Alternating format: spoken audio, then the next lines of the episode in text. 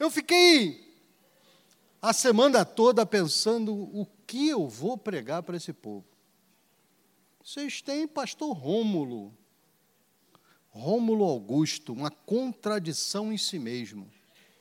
Rômulus, em latim, quer dizer humilde.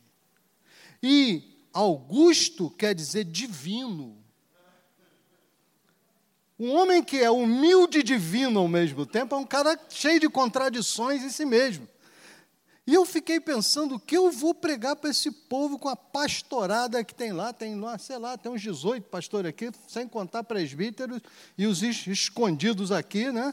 Que vêm de igreja só para pegar aqui o nosso, né? Para levar para lá para pregar. E eu fiquei entre dois textos que Deus tem falado muito ao meu coração. O primeiro texto seria em Êxodo capítulo 14, cinco coisas que Deus faz quando Ele está pronto para falar com você.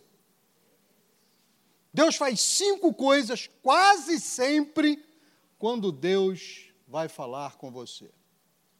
E o segundo texto era esse que está aberto aqui, não adianta abrir em Êxodo 14. Eu falei isso só para te enganar. É o texto que, quando eu vim em dúvida e falei, Senhor, me dá um, um sinal que, que tu queres que eu fale para esse povo? E quando eu entro aqui, estão cantando. O leão não parou, a igreja, a PM não parou. O povo do São José Operário não parou, a igreja do Senhor. E eu fiquei pensando, eu acho, Senhor, que tu queres que eu fale sobre esse texto que eu vou falar agora. Porque nós estamos vendendo meias verdades. É verdade, o leão não parou. Também é verdade que quase não tinha leão. Se você for saber pesquisar verdadeiramente, os caras não soltavam leões, eram raros os leões. Usavam aquele cane corso e aquele mastim napolitano. São dois cães gigantescos que eram baratos, isso, que é capaz de matar, mas mata aos poucos. Não é um leão. O leão dá uma patada, está morto. Eles botavam o cachorro. O cachorro morde, mastiga, machuca, enfim. Então não foi o leão que parou, realmente. O cano é corso, não parou. A igreja seria melhor, é mais realista. É verdade também que não parou a igreja o Coliseu. Verdade. Não parou a igreja a prisão. Não parou a igreja. Mas se fosse isso, não precisava de reforma. Houve uma reforma. E por que houve uma reforma? Porque a igreja parou.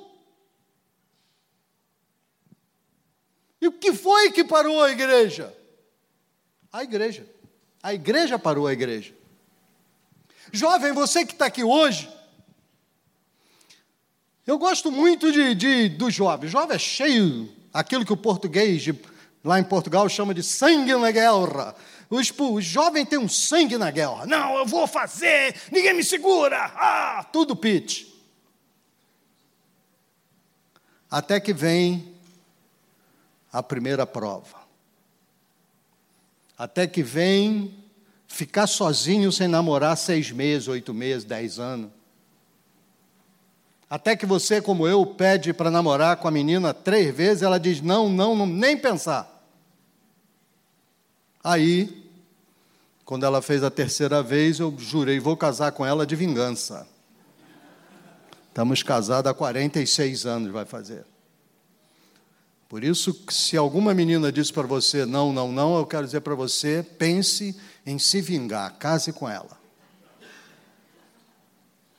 Até que você tenha a primeira decepção amorosa, até que vem a doença. Você já parou para pensar nisso? O desemprego. Quando vem isso, aí a gente vai saber se você parou a igreja ou não parou a igreja. Seis anos atrás, minha mulher foi lavar o banheiro. E no que ela estava lavando o banheiro, ela escorregou e bateu com a canela no, no negócio do boxe, aqui, sei lá como chama, aquela borda do boxe. E a partir dali ficou tudo roxo. E não passava aquela rouxidão, não passava. Foi para o médico, começou a ter uma dor que não parava, dor que não parava, dor que não parava. Vai ao médico, vai outro médico, vai mais um médico, vai o terceiro médico, vai o quarto médico, vai o quinto médico. Ninguém, até que um dia o médico pega, olha assim: a senhora tem leucemia, a senhora sabe, né? Nós descobrimos naquele momento, com esse jeito carinhoso, o médico tem um jeito carinhoso de falar com você, né? Você vai morrer, miserável. E Erling, eu sempre eu, eu não gosto de, de, ir muito com Erling dentro do, do, do consultório médico, porque o médico começa a se segurar. É bom que ele fale com a pessoa que está doente o que, é, que, que é. Quando você está lá, ele fala, e acaba ninguém entendendo. O bom é saber o que está acontecendo. Erling saiu, falou assim para mim: Eu estou com leucemia. Eu botei a mão na cabeça assim, foi o que eu fiz. Minha reação foi isso. De lá para cá, a leucemia avançou, atacou várias partes do corpo. Ela já tinha um problema no pâncreas, ela tinha pancreatite crônica e por causa disso o açúcar disparou, atacou os olhos e ela ficou cega. Ela hoje praticamente não levanta da cama. E um dia desses nós estávamos tomando café. Agora ela quase não consegue mais tomar café na mesa com a gente. Eu levo para ela no quarto. Eu tive que parar a minha vida. Eu sou um advogado, eu parei, me aposentei e fui cuidar da minha mulher. E eu sou eu lá em casa que lava, passa e cozinha. Aí, marido. Ah, isso é coisa de mulher. Pois então, eu sou a primeira mulher trans da Maranata.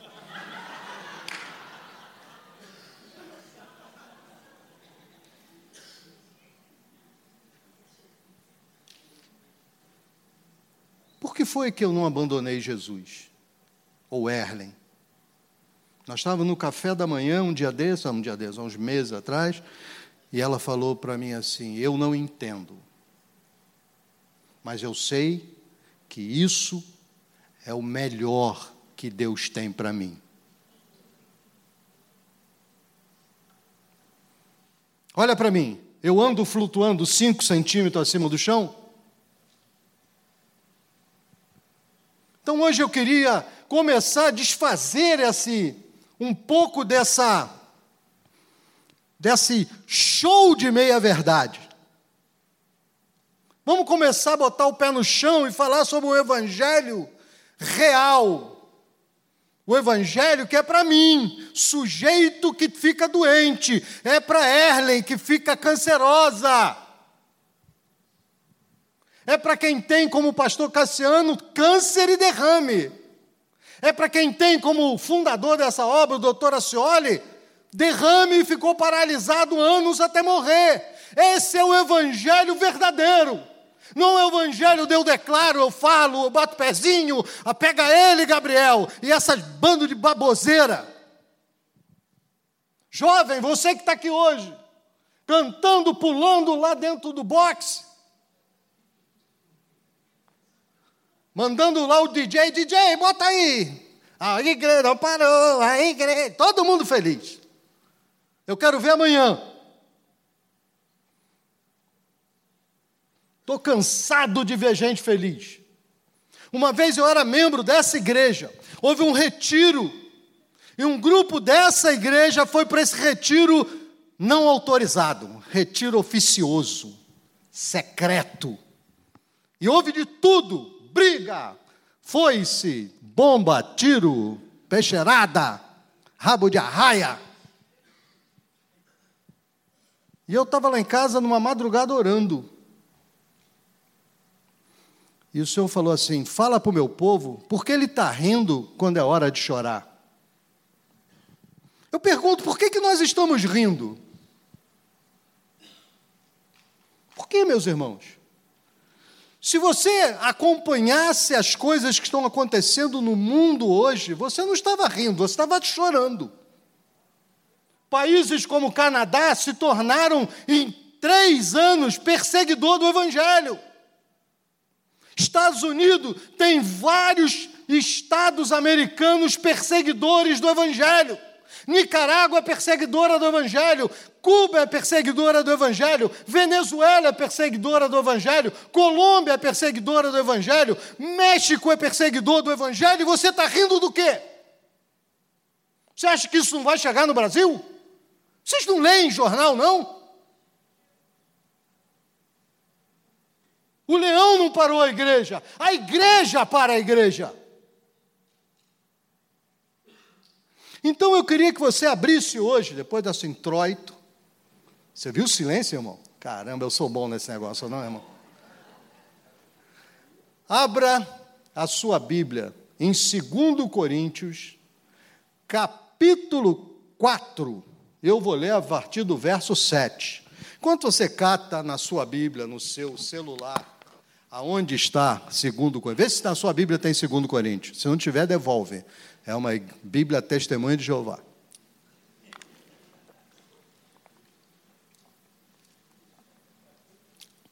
Quatro, a partir do verso 7. Eu quero começar a falar para vocês algumas realidades que nós precisamos lembrar. Eu tenho até 10 horas da noite, estou tranquilo. Minha mulher confia em mim, eu também não falei que vim para cá. Ela não sabe, para ela eu estou em Copacabana. Se eu falo que vem para a Praça Seca com o pessoal da milícia matando não sei o quê, chamei minha filha, discretamente, falei para ela, filha, eu vou dizer onde eu estou indo pregar, mas é só para você saber onde vai encontrar o cadáver.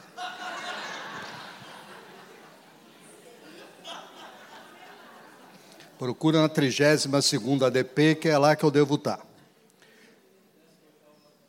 capítulo 7 diz assim: Eu quero falar sobre algumas realidades para você.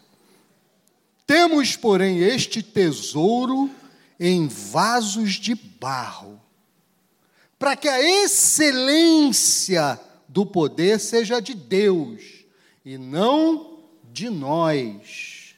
Primeira realidade: todo mundo que está aqui é pecador. E tem que ser pecador. E é bom aceitar que é pecador. E é bom aceitar que se Deus está agindo em você, é porque você não vale nada. No dia que você achar que está bom demais, Deus não trabalha mais com você. O tesouro de Deus está em vaso de barro. Paulo, em segunda é, é, segunda carta a Timóteo 2,20, Paulo vai dizer que na casa existem vasos de honra, vasos de, de desonra, e Paulo vai falar: tem alguns que são de ouro, tem alguns que são de prata, tem alguns que são de madeira e tem alguns que são de barro. Quando você junta com esse texto, você vê que Paulo está dizendo para você que o bom mesmo é o de barro. Não serve o de ouro, não serve o de prata, não serve o de madeira, porque esse todo, o que está dentro não importa, o que importa é o que está fora. E é isso que nós temos visto: vaso de ouro, vaso de barro, vaso de madeira nobre, eles vão pregar. Ontem eu estava. Ontem eu vi um pastor que eu não vejo há muitos anos. Por acaso minha mulher estava na, na, televisão e, e, e parou no cara. Eu falei, Erle, esse cara é cheio de conversinha. Estava um dia eu e Pitoco, com o meu cachorro. Eu tenho um cachorro chamado Pitoco. Não ri de mim que o seu é Zeca. Então, não ri de mim. Erlen tinha saído com as meninas, foi passear, foi um passeio que todo homem adora, shopping. Nós, homens, adoramos. Nenhuma mulher sabe por que, a gente não gosta. Porque para o homem no shopping sobra carregar a bolsa, pagar a conta e ficar encostado esperando ela olhar 500 anos na mesma coisa que ela viu desde ontem. Vou pedir o divórcio é hoje. Erlen saiu com as meninas. Tá eu e Pitoco. Deitado na cama, liguei a televisão, tá esse pastor pregando. Eu parei para e ele foi falando sobre aquele, porque Jesus a si mesmo se humilhou. Sabe aquele texto? E, e como filho, não quis por usurpação ser chamado de Deus. Eu estou gostando. Olhei, pitoco, pitoco, ligadaço. E a gente olhando. E por causa disso, Deus lhe deu um nome que é acima de todo nome. Eu cutuquei Pitoco. Esse está firme. Pitoco olhou para mim, ah, gostou. Aí, depois de falar isso tudo, ele vira e diz: E se você não usa esse nome para declarar, decretar a sua riqueza, a sua vitória, que você é um idiota? Eu olhei para Pitoco, escandalizado.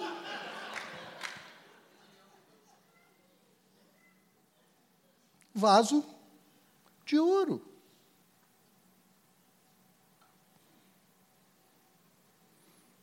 Pregam para si mesmo, para mostrar a sua glória pessoal.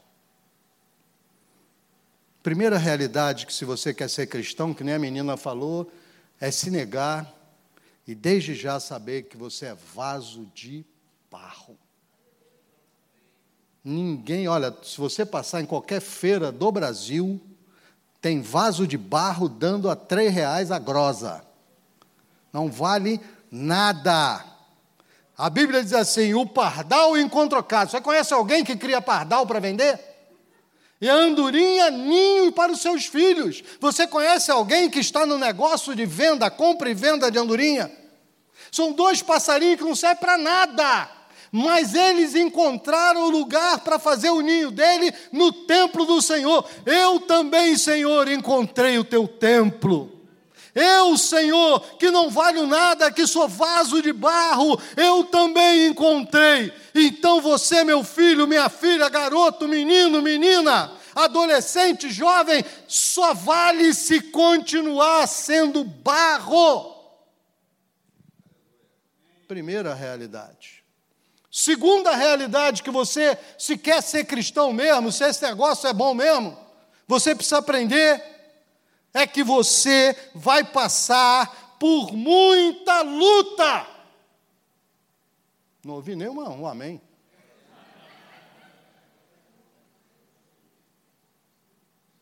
Você tem que aprender a orar comigo.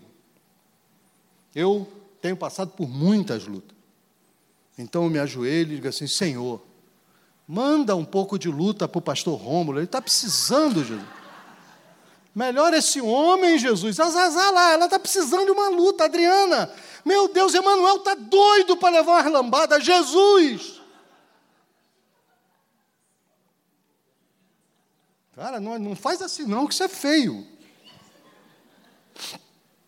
Filhos, cristão passa por muitas lutas.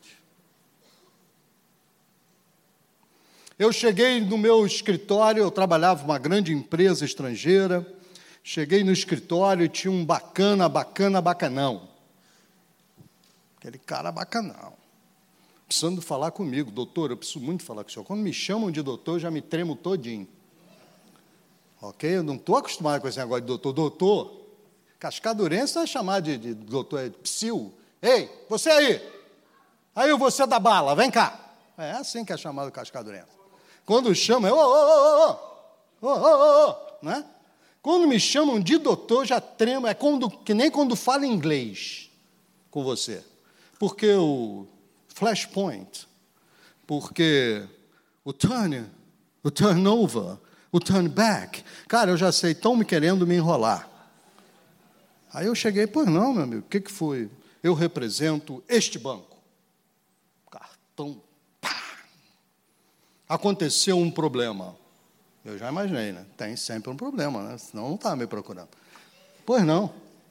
A história é o seguinte: nós erramos e mandamos para você uma conta um pouco acima do normal. É mesmo? Quanto? 600 mil reais. Um pouco, uma coisa pequena. E nós viemos aqui saber o que, que a gente faz. Uau! Me arrepiei todinho. Ai, Jesus. Porque estava implícito na conversa que quanto desses 600 mil o doutor quer? O que, que a gente faz? Eu duro que só um coco. O sujeito, sete horas da manhã, me oferece 600 mil para dizer quanto eu quero. Rominho, meu filho, irmão amado, eu tremi todinho.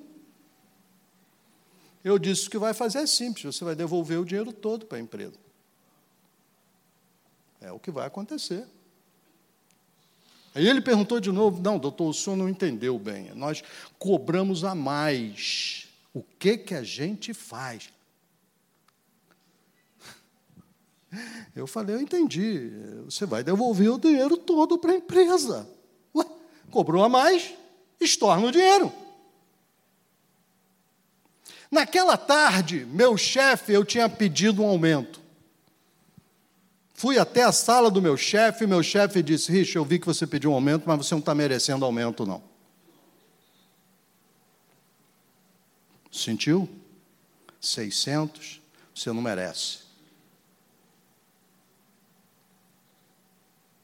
Ser crente custa preço. Cheguei em casa, falei, Erle, me dá um beijo aqui.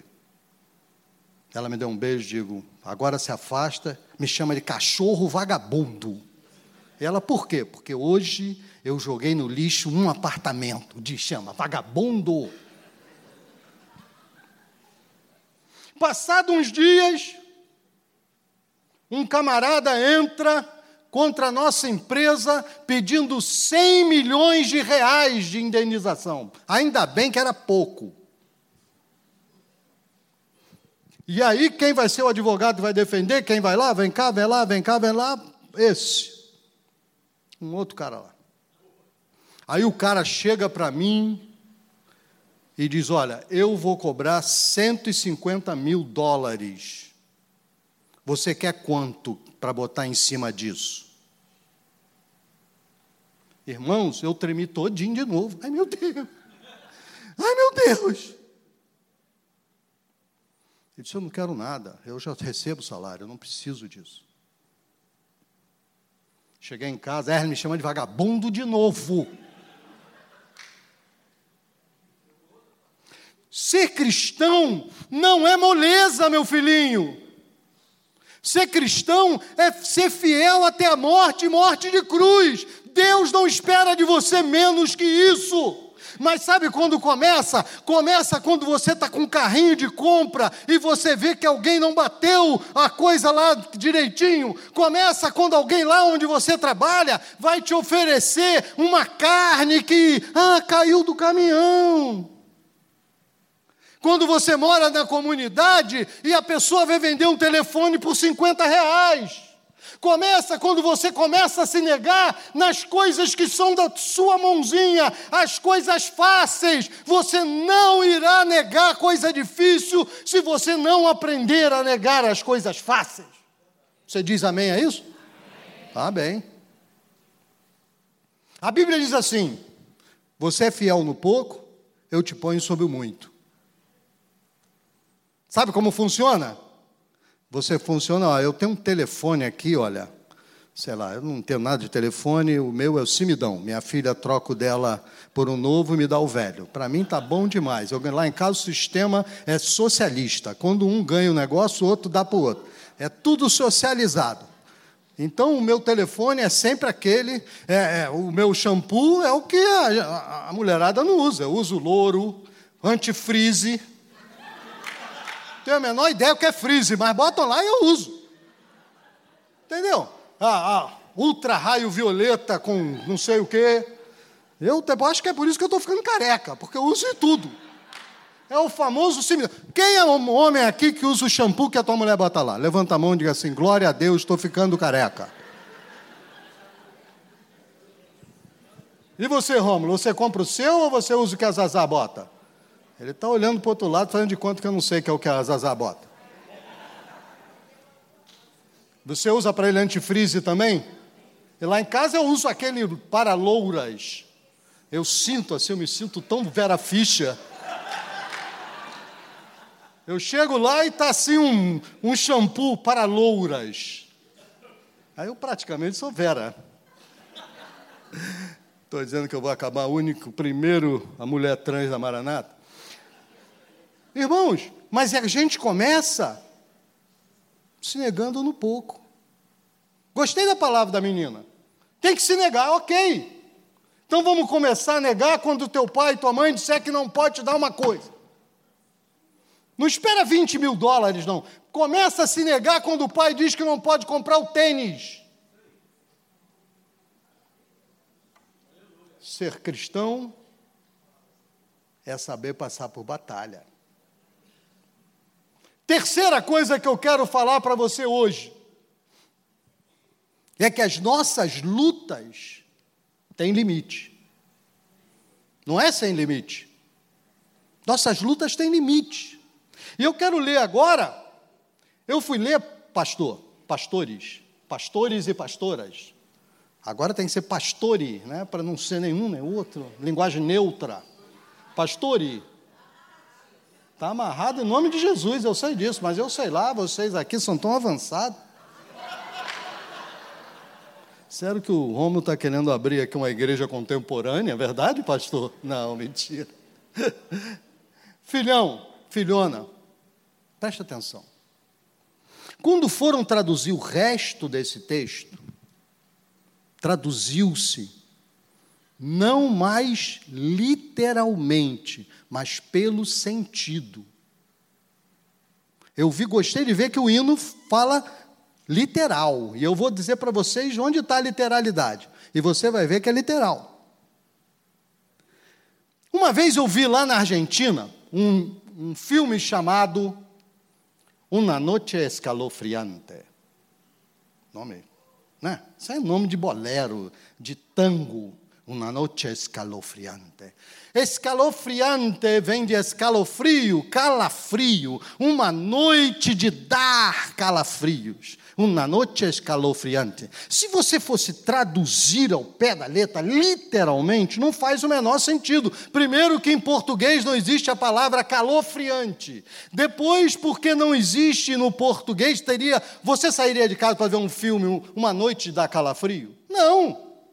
Então, como é que você, o camarada traduz no sentido? Ele diz uma noite aterrorizante. Aí você vai ver.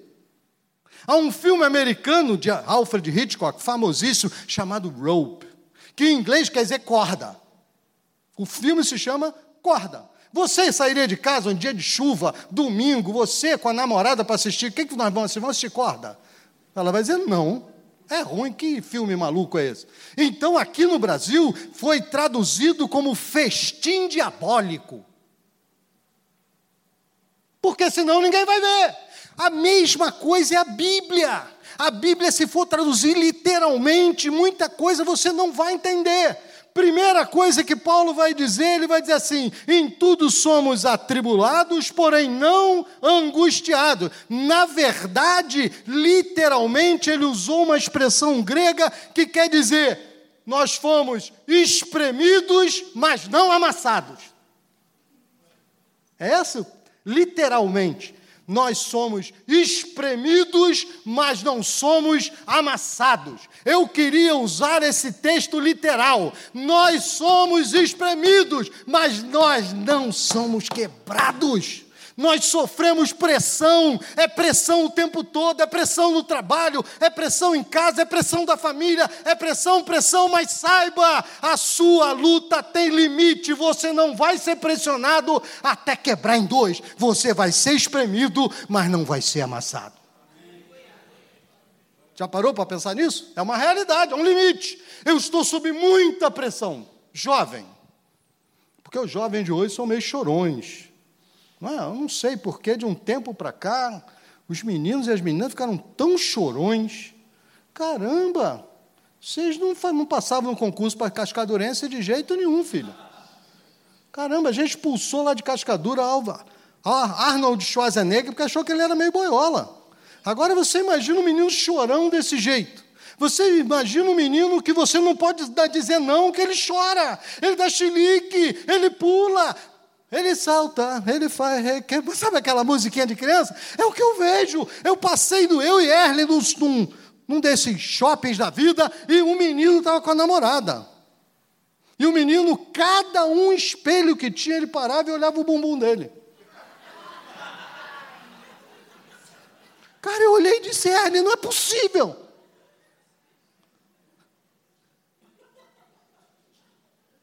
acostumado a ser pressionado. Esse menino não aguenta pressão, meu amigo.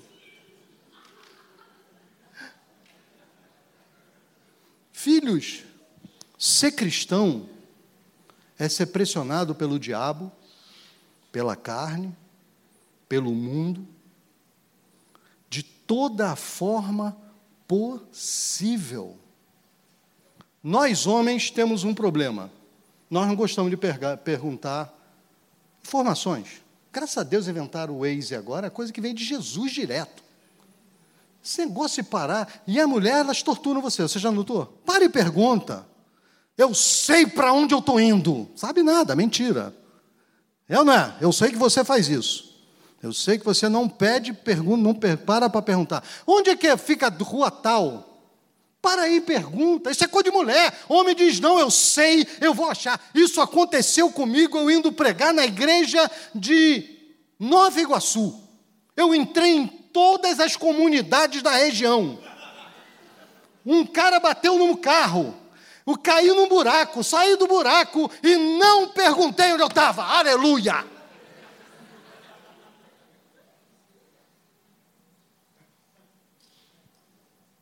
Nós somos pressionados. A menina é pressionada porque todo mundo vai dizer para ela sempre que ela está feia. É assim que o mundo faz. A mãe vai dizer que está feia, especialmente a mãe. A mãe, eu vejo, mãe, agora falando seriamente. Mãe, olha para suas filhas. Vocês tratam as filhas com uma dureza desnecessária, enquanto passa a mão, Zazá, nos meninos. Mãe paparica menino e dá pressão na menina. Aí o menino se torna um príncipe de Israel, casa, começa a fazer um monte de besteira, por quê? Porque foi tratado que nem fosse um menininho a vida toda. E sabe o que elas vão dizer, as esposas vão dizer lá no nosso gabinete? Ele me trata como se eu fosse a mãe dele. As meninas são pressionadas. Seu cabelo está feio. Pô, você já engordou.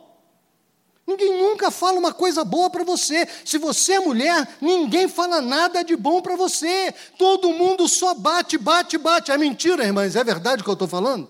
Ou será que é porque eu tenho, du eu tenho irmã, mãe, duas filhas e uma neta? Será que eu, eu vivo nesse mundo suficientemente no meio das mulheres? Eu tenho duas primas, eu, tenho, eu vivi no mundo das mulheres, eu sou a primeira trans, estou cada vez me. Com...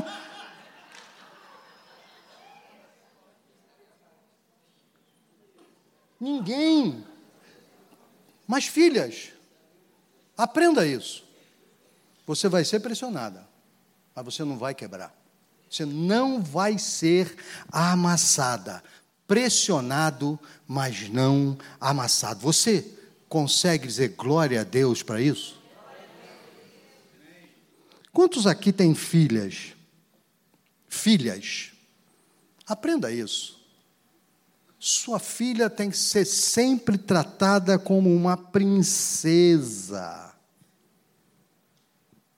Sempre diga que ela está linda. No outro dia, eu, eu irmãos, eu estou assim agora. Aprenda comigo. Eu vejo uma pessoa que está com uma roupa legal, eu digo, poxa, você está hoje, está lindo. Digo mesmo, sou a primeira mulher trans, já falei. Eu ia dirigindo, Rômulo, ali na São Francisco Xavier. Velho, tudo é desligado, irmãos. Eu sou desligado. Eu não olhei para o espelho, saí, vi um motoqueiro quase que entrou na minha porta, jogou para lá, fez um. Falou assim. Eu fui andando, parei do lado dele, baixei, falei: meu irmão, me perdoa, eu fiz uma bobagem, me perdoa. Aí ele disse: tá legal, estendeu a mão para mim assim, eu peguei a mão dele e dei um beijo. Minha filha ficou horrorizado. Beijo, pai! Falei, filho, se fosse preciso, eu dava beijo na boca. Subi com uma moça lá do meu prédio.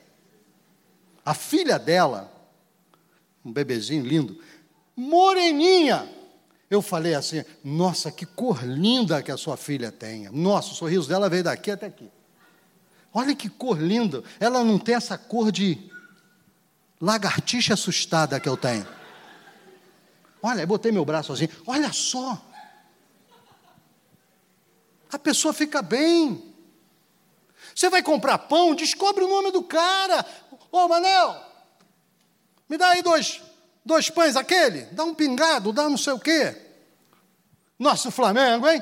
Eu disse lá, sou Flamengo. Eu disse, eu, a sua cara é uma cara de gente feliz, você é mengão na certa. Irmãos, comece a ser uma pessoa que distribui amor. Segundo limite que Deus vai dar é que diz aqui, ó, perplexos, mas não desanimados. Sabe como é que fala isso em grego? Ele vai dizer assim: olha, sem ver saída, mas não sem qualquer saída. contar uma história, você não sabe. Você já leu Êxodo capítulo 14, que eu disse que eu ia pregar sobre isso. Deus chama Moisés e diz: Moisés, pega esse povo e leva para Piairote. E Moisés foi para Piairote com aquele povo. Ele leva aquele povo em Piairote. Se você olhar no mapa, você vai ver que Piairote é o pior lugar do mundo, porque você está cercado por todos os lados. Você não tem para onde fugir. Atrás você tem o mar. E que, que o, o, o faraó fez? Ele partiu para dentro, ele cercou, botou o cara na garrafa e sentiu: agora ninguém escapa, eu vou matar todo mundo. Não, agora Moisés olha e não vê nenhuma saída. Você pode não ver nenhuma saída, mas irmãos, creia, há uma saída, só que você não está vendo. O que aconteceu? E aí é que eu começo a ver como Deus é maravilhoso. Deus fala para Moisés: Moisés, estende teu cajado para o mar. Ele vai, estende o cajado para o mar. Começa, o mar se abre? Não! Começa uma ventania danada. E essa ventania dura a noite toda. De manhã, quando ele acorda, tem um caminho aberto para ele. Mas o que é que aconteceu que ele não viu? Que eles não sabiam? É que Piairote, o mar, tem um desnível.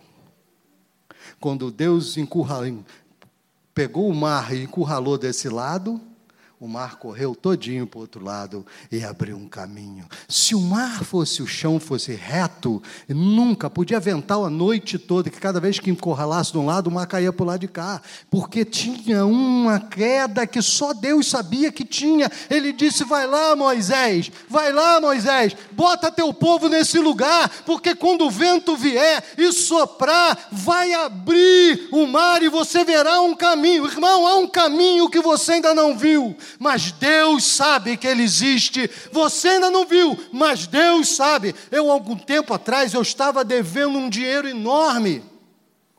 Remédio. Pessoa doente é uma coisa, é, ele passou mal, eu tive que chamar uma ambulância, em um monte de gasto, gasto, gasto, gasto.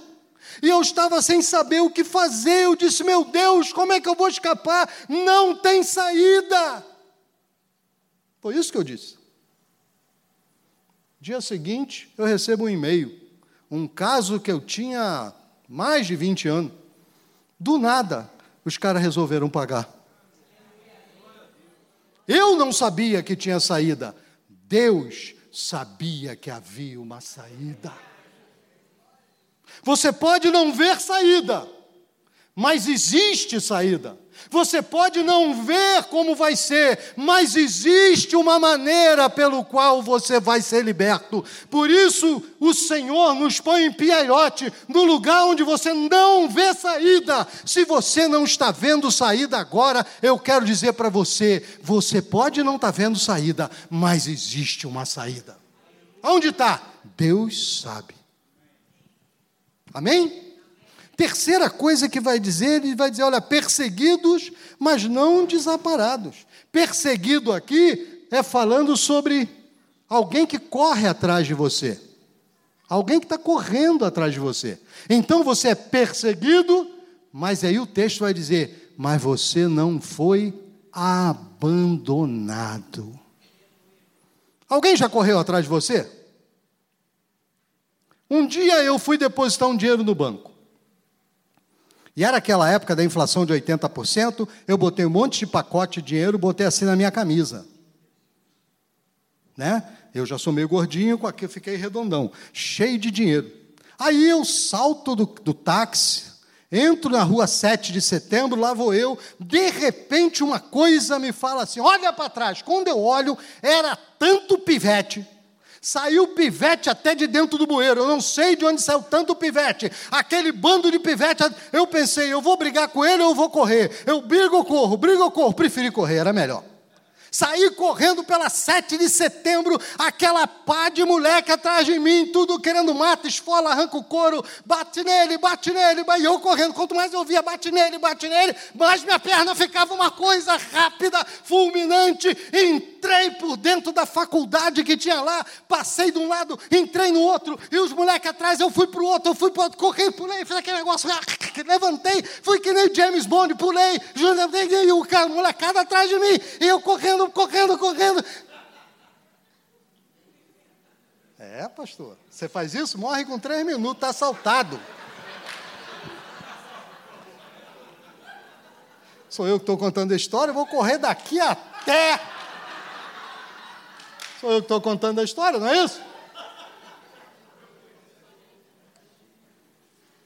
Numa dessas curvas que eu fiz para escapar da molecada, eu vi a porta do banco aquela que gira. Meu irmão se girou, eu não sei. Eu passei.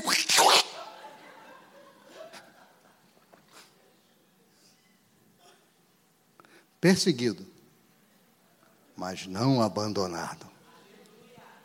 Talvez você esteja correndo, alguém está correndo atrás de você. Talvez alguém esteja correndo atrás de você hoje, está querendo pegar e fazer o mal a você. Diga que em nome de Jesus eu sou perseguido, mas não fui abandonado. Deus vai abrir uma porta lá e eu vou entrar e não vai ter problema. Diga que eu creio que Deus vai fazer isso na minha vida. Perseguido, mas não desamparado. A quarta coisa que eu quero dizer para você é que nós somos arremessados arremessados. Diz lá no texto assim: olha, não desamparar, abatidos, porém não destruídos. Agora é que eu quero que você preste atenção. Abatido, em grego, é pegar uma coisa e jogar no chão, mas não quebra. Ou seja, quem aqui tem copo de cristal em casa? Copo de cristal. Quem tem? O Emanuel tem? A Zazá tem? Você sabe que copo de cristal você não pode falar que vai quebrar, que ele racha na hora. Só de susto. Mas você já viu aquele copo de geleia? Faz bem, faz bem. Você já viu copo de geleia em basa, não é aquela Colombo que é boa aquela copo de geleia em basa sabor goiaba, que deixa a tua boca toda vermelhona, pode cair no chão, ele bate, ele pula, ele sai, ele recorre, ele roda, cai em pé, dizendo, me joga de novo que eu gostei. Eu não é? Você tem copo em casa de geleia? Não faz de conta e não diz para mim que não tem, que eu sei. É um, é um tanto de gente mentirosa, faz tudo aquela cara lá em casa, não tem nada de geleia. Mentirosa! É aquela embasa. Colombo nada, Colombo é caro, Colombo é boa demais. É embasa sabor goiaba. Você come e fica vermelho, até o olho fica vermelho. Não quebra. E requeijão? Requeijão cai, bate de um lado, levanta para. Deus está dizendo para você: você é copo embasa, sabor goiaba. Pode até cair, pode bater no chão, é quebrar, não quebra. Aleluia. Aleluia! Não quebra. Não tem nenhum aqui que foi criado pelo Senhor para ser cristal Swarovski. Você, tem, você é cristal Swarovski? Não. Você é o quê? Eu sou copo de geleia em baça. O inimigo me derruba. Eu bato no chão, eu volto, mas eu volto. Eu sofro mil e uma batalhas, mas eu volto. Muitas vezes eu estou na madrugada chorando, mas eu volto. Às vezes eu fico me sentindo tão mal, mas eu volto. Às vezes eu sinto que eu não vou conseguir, mas eu volto. Deus me treinou me treinou, irmão, e treinou você para ser copo em basa. Se você olhar as coisas, os sustos que você leva na vida, eu vinha numa estrada escura dirigindo, escuridão tremenda. De repente, um carro maligno, possuído pelo inimigo, fez. Ah! Blum, blum, blum, blum, blum. Desci eu um barranco capotando. Quando o carro fez. Ah! Eu falei assim: Senhor, não pode capotar. Pum, pum, pum, pum, pum. Caí num buraco. Quando o carro parou, tinha um poste, pastor, do meu lado. Mais um, meu pum. Eu ia ter que matar o poste no peito. Eu saltei uma escuridão, eu dentro de um charco. Saí de dentro do coisa, eu pensei, o que, que eu tenho que fazer? O que, que eu tenho que fazer? E um sargento que tinha dentro da minha cabeça, agora liga para Erlen, liga para Erlen. Porque eu não tenho medo de morrer, não, mas já da Erlen eu tenho um pavor, gente. Liguei para ela, amor, eu vou chegar tarde. O que, que houve? Eu sofri um pequeno acidente. Eu não ia dizer para ela que o carro dela estava destruído, né? Eu sou macho, mas não cheguei a ser louco dessa maneira. Sofri um pequeno acidente. Primeira pergunta dela, olha como mulher é diferente de homem. Você está machucado? Eu nem tinha pensado nisso. Aí eu fui ver assim, primeiro fui botar a mão para ver se eu era ghost. Não, ainda não sou ghost, estou vivo. Aí eu comecei a olhar se está os dois braços no lugar, duas pernas, dois pés. Tá, tá beleza, estou ótimo. Aconteceu nada, tinha só um calombo aqui assim grande. Meu pescoço rodou assim, voltou. Até hoje eu tenho uma dor no pescoço que não passa porque ele rodou para lá, rodou para cá, balançou para lá, balançou para cá, soltou o cérebro, soltou lá dentro, bateu de um lado, bateu do outro. Eu voltei inteiraço. Aí Erlen falou: Onde você está? Olha, com a cabeça é outra. Aí eu falei: Erlen, eu estou num lugar escuro, dentro de um pântano. Aí ela diz assim: Você sabe como chegar até a estrada? A mulher vai me dirigindo, ela manda. Elas mandam você. Aí eu disse: eu, eu acho que se eu subir um barranco que tem aqui, eu chego na estrada. Vá até o barranco e veja onde você está. Aí eu disse: ah, vou lá, comandante. Subi. Cheguei na estrada, olhei para um lado. Erle, eu estou aqui, mais ou menos em Itaguaí, na entrada da Gerdau. Ela espere que eu vou ligar para a polícia rodoviária assumiu o controle da faina. E eu lá, só me tremendo assim. Aí chega a, a polícia rodoviária. Ah, para, olha para mim, diz: o senhor está bem? Aí eu falo: estou ótimo. Quantos dedos o senhor está vendo? Aqui, um dedo, dois dedos, para lá, para cá. Quantos dedos você está vendo? É, pô. Aí eu falei, eu estou vendo um dedo, não sei o que lá, papapá. O senhor pula aqui num pé só, pula no outro. Diz assim, uga, uga, uga, uga. Faz um negócio de exercício para ver se o senhor vai morrer aqui ou não. Nós precisamos saber se o senhor vai morrer agora aqui ou não, miserável. Quando eu e o cara da, da polícia estamos falando, uma outra freada. Ah! O carro, pum, pum, pum, lá dentro do buraco. O meu caiu em pé, o dele caiu de lado. Aí sai o cara assim de lá de dentro, abre a porta, sai escorrido, levanta a mão para o assim, ah Senhor, glória a Deus, muito obrigado. Aí eu perguntei para ele, você é crente? Ele disse, da Assembleia de Deus. Ele falou, irmão, eu sou da Maranata, dá um abraço aqui. Teu carro foi para o vinagre, o meu também. Aí vai o cara de novo, o senhor está vendo um dedo, dois dedos, pula para um lado, pula para o outro. O cara, tô, tanto legal, balança. Aí o cara tá calma que nós já vamos levar o senhor para não sei onde, babá, babá. Ah, terceiro carro, bum, bum, blá, blá, blá. Aí sai um cara, ah, Senhor, muito obrigado. Aí eu falei, irmão, você é da, da, da igreja? Ele falou, eu sou da igreja batista. Eu digo, o anjo estava cobrando hora extra hoje aqui.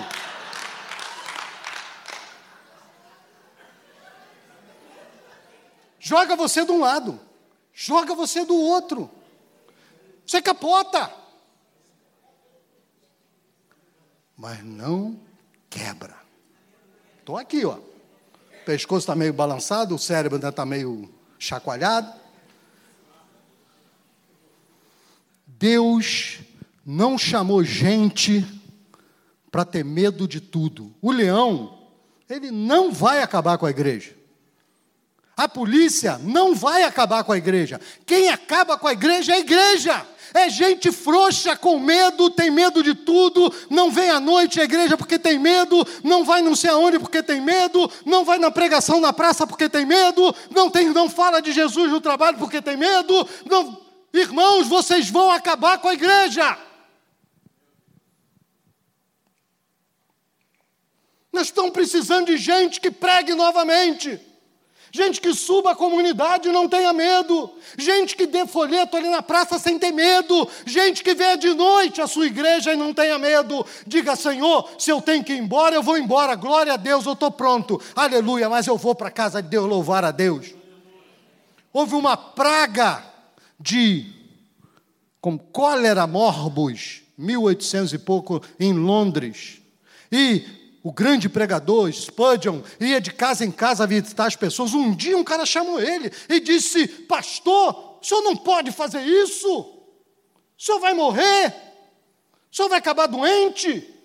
E ele, a resposta dele foi o seguinte: se for uma morte súbita, será uma súbita glória. Eu estarei vendo o meu Senhor, mas eu não vou parar de fazer o meu ministério, porque o meu ministério implica em ver pessoas, orar por elas, falar: eu não vou, se eu tiver que morrer, eu vou morrer, porque acontece, irmão, nós precisamos vencer os nossos medos, porque você é arremessado, mas não morre, mas não quebra.